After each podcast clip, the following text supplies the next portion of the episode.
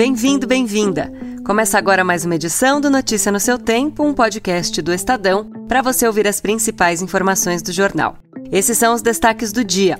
GSI dispensou reforço de guarda no Planalto horas antes da invasão. Para Lula, extremistas são aloprados. E Tarcísio nomeia irmão de Michele e cunhado para cargos de confiança.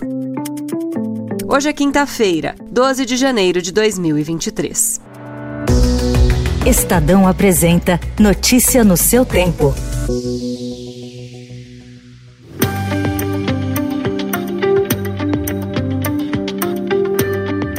O Gabinete de Segurança Institucional está no centro dos acontecimentos que levaram à invasão do Palácio do Planalto. No sábado, cerca de 20 horas antes do ataque de bolsonaristas radicais, o GSI dispensou, por meio de documento formal, o pelotão de homens do batalhão da Guarda Presidencial que reforçava a segurança do palácio. Na manhã de domingo, a sede do governo era protegida apenas por uma guarda quase desprovida de equipamentos como escudos, bombas de gás e balas de borracha. No início da tarde, por iniciativa própria, o Comando Militar do Planalto entrou em contato com o GSI e enviou o pelotão ao Planalto. Às três da tarde, o primeiro grupo de soldados com equipamento de choque, de um total de 380 que foram deslocados, se dirigiu ao palácio. Só então, o GSI formalizou o pedido de reforço e ativou o Plano Escudo.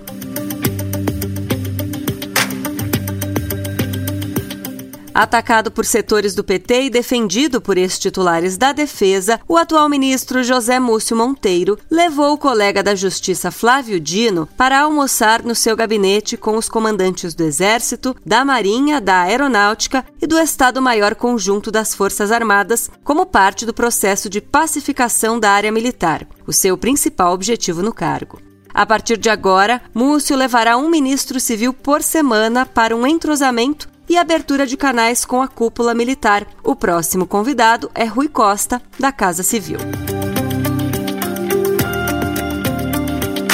O presidente Lula se reuniu ontem com deputados e senadores para receber, em um ato simbólico, o decreto de intervenção federal na segurança pública do Distrito Federal, aprovado pelo Congresso. E fez uma declaração sobre o ex-presidente Bolsonaro e os extremistas que depredaram as sedes dos três poderes. Lamentavelmente, o presidente que deixou o poder dia 31 não quer reconhecer a derrota. Ainda hoje eu vi declarações dele não reconhecendo a derrota. Ou seja, eu só posso considerar um, um grupo de aloprados, um grupo de gente, sabe, com pouco senso de ridículo, porque já entraram na justiça, a justiça já disse qual foi o resultado eleitoral, já, já indeferiu o processo deles e ainda condenou o partido que entrou com o questionamento a pagar uma multa grandiosa e, e do fundo partidário.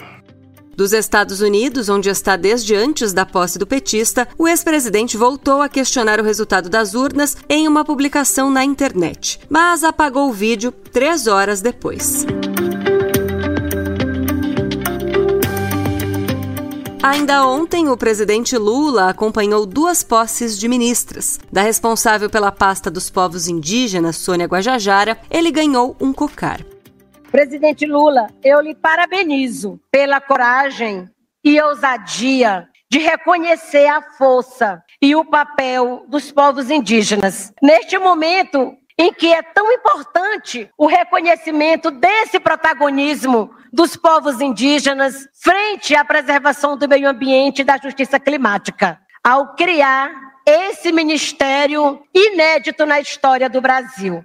Eu arrisco dizer sem nenhum exagero, que muitos povos indígenas vivem uma verdadeira crise humanitária em nosso país. E agora estou aqui para trabalharmos juntos para acabar com a normalização deste Estado inconstitucional que se agravou nestes últimos anos.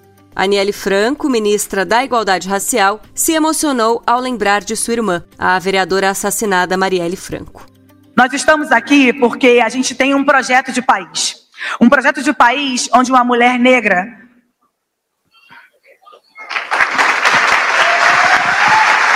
um projeto de país onde uma mulher negra possa acessar e permanecer em diferentes espaços de tomar de decisão, sem ter a sua vida ceifada com cinco tiros na cabeça.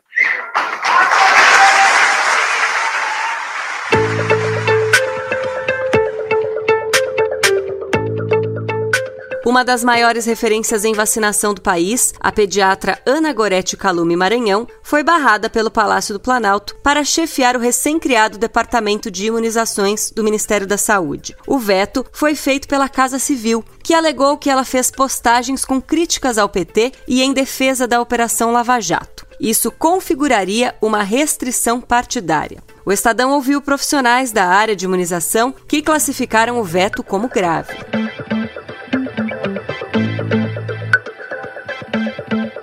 Em São Paulo, o governador Tarcísio de Freitas nomeou seu cunhado Maurício Pozobon Martins e o irmão da ex-primeira-dama Michele Bolsonaro, Diego Torres Dourado, para cargos na administração pública paulista. Os dois vão assumir vagas na assessoria especial do governador, cujo salário líquido chega a R$ 21.500.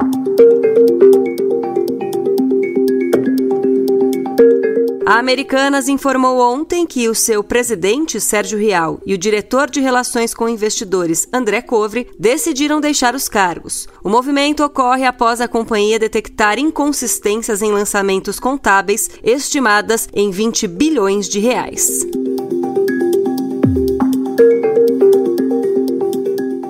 Suzanne von Richthofen, condenada pela morte dos pais em 2002, foi solta ontem ao ser transferida para cumprimento da pena em regime aberto após decisão da Justiça. A informação foi confirmada pela Secretaria da Administração Penitenciária do Estado. Em julho de 2006, Suzane foi condenada a 39 anos e seis meses de prisão. Notícia no seu tempo.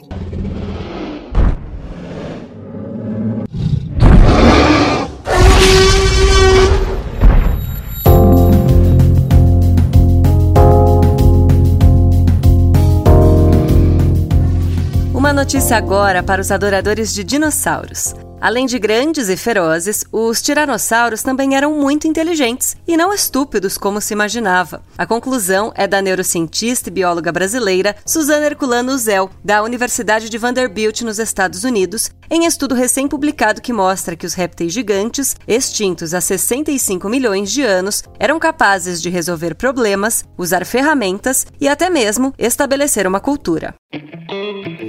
Compramos presentes indo à feira chinelos, mas muito bem vestidos. Atravessando a rua com cautela E protegidos pela ciência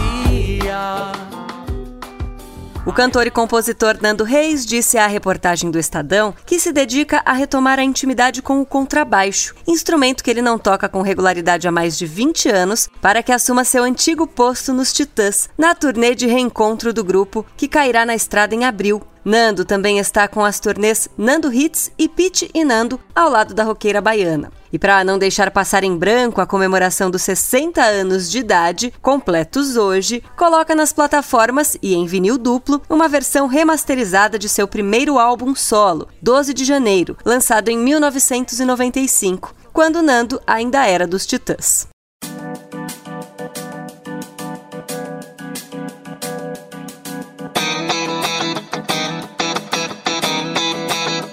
Essa foi mais uma edição do Notícia no seu tempo. A apresentação e o roteiro são meus, Adriana Simino, a produção e a finalização da Mônica Herculano. O editor de núcleo de áudio é Emanuel Bonfim. Obrigada pela escuta. Até amanhã. Você ouviu Notícia no seu tempo.